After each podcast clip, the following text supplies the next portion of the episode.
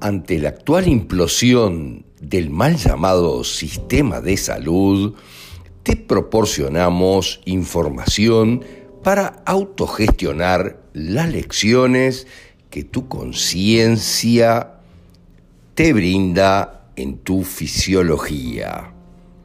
Si podemos servirte de algo, los datos de contacto están en la descripción.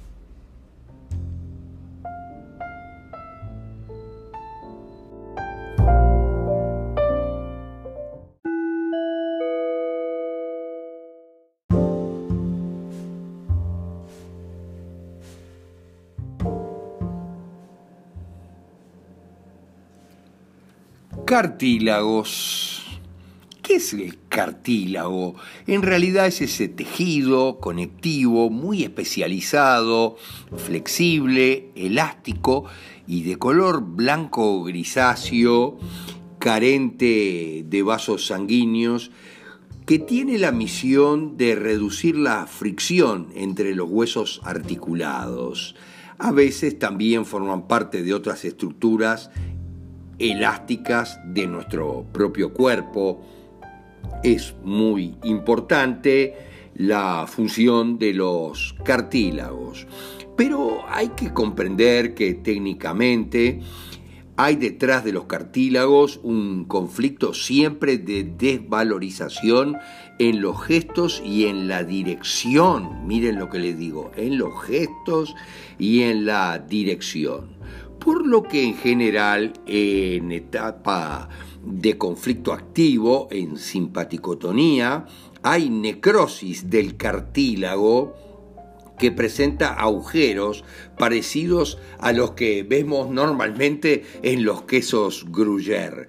Miren lo que les digo, o sea, se pierde cartílago formándose agujeros en el mismo como si fuera un queso mientras en la fase de reparación, que siempre ocurre, o vagotonía, del conflicto hay hipercondrosis, condrosarcoma, que es el crecimiento del cartílago. Como les decimos, todo lo que la naturaleza rompe por una razón o deteriora, necrosa, etcétera, lo vuelve a crear inmediatamente. Nada es como dice la falsa salud o falsa medicina en la realidad. Pero hay que entender cuál es el sentido biológico de la historia de los cartílagos, porque su función es la de amortiguar las sobrecargas en generalmente de presión de las dos superficies articulares y permitir obviamente el desplazamiento de las superficies óseas sin que se produzca fricción entre ellas que generaría obviamente un gran deterioro. En fase de conflicto activo, como decíamos, se produce la necrosis.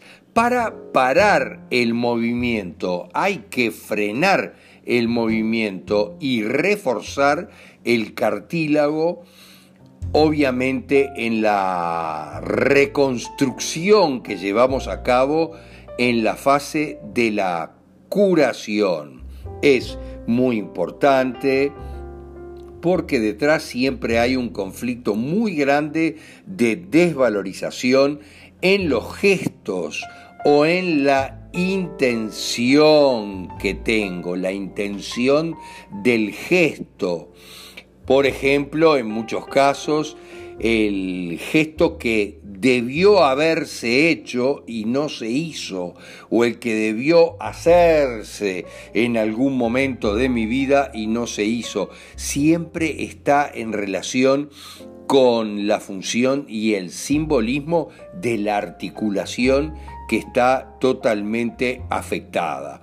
Pero tengo que ser diferente de lo que he sido hasta ahora. Tengo que cambiar, tengo que hacer gestos diferentes con esa articulación. Es muy importante analizar el simbolismo de la articulación para entender por qué perdemos y tenemos problemas en los cartílagos de esa articulación.